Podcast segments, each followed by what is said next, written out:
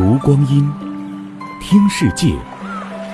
二零一八声音日历，六月十一日，农历四月二十八。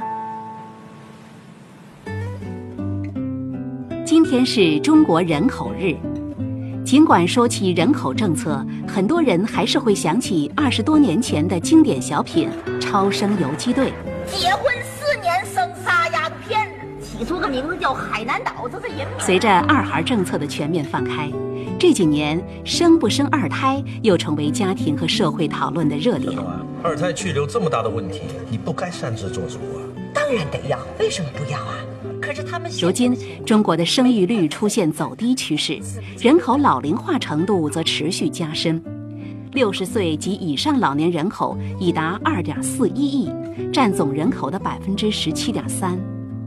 不少专家都提出，照此下去，年轻一代或将面临严重的养老危机，人口红利渐失，也将制约国民经济中高速增长。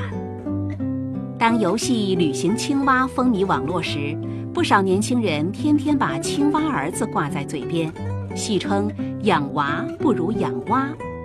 在很多人的考量中，经济条件、时间成本、社会保障都是影响生育决定的重要因素。没有老人帮你带小孩子的话，你肯定就是说要辞职啊，或者是要请假呀。假如再生个儿子的话，两套房子，养养比较累的，经济负担压力太大了。看来生或不生，远不止开放一纸禁令那么简单。二零一八声音日历，关注阿基米德声音日历社区，聆听更多岁月流声。